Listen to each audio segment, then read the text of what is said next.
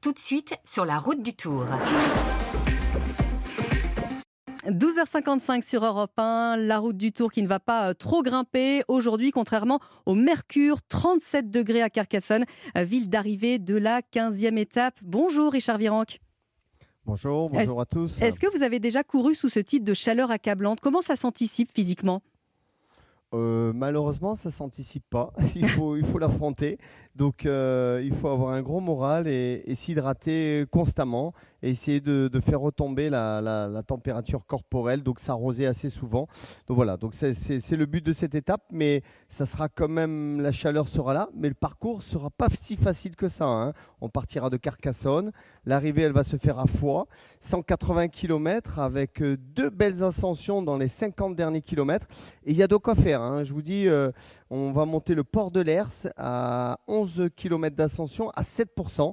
Donc euh, il y aura de quoi faire pour les, favoris de ce tour. Et ensuite, on va monter le mur de Perguerre, 9 km à 8%. Et là, on sera euh, à une vingtaine de kilomètres de l'arrivée. On descendra sur Foix.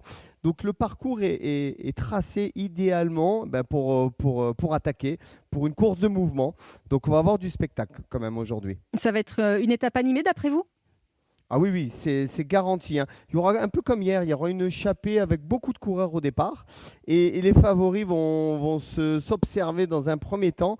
Mais la deuxième partie de course, je pense que les, échappés iront au bout, un peu comme, comme hier.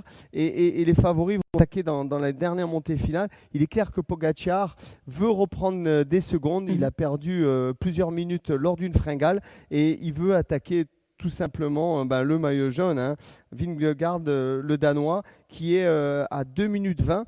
Donc Pogacar, s'il veut gagner le Tour de France, il est obligé à chaque fois que, ben, comme le parcours s'y prête aujourd'hui, il doit attaquer. Et c'est une étape qui va, qui va se faire sans Roglic. Hein. il ne prend pas le départ aujourd'hui. Oui, Roglic qui, bah, qui, est, qui, est, affaibli et, je ne sais pas si c'est par rapport au Covid ou si c'est par rapport à une méforme.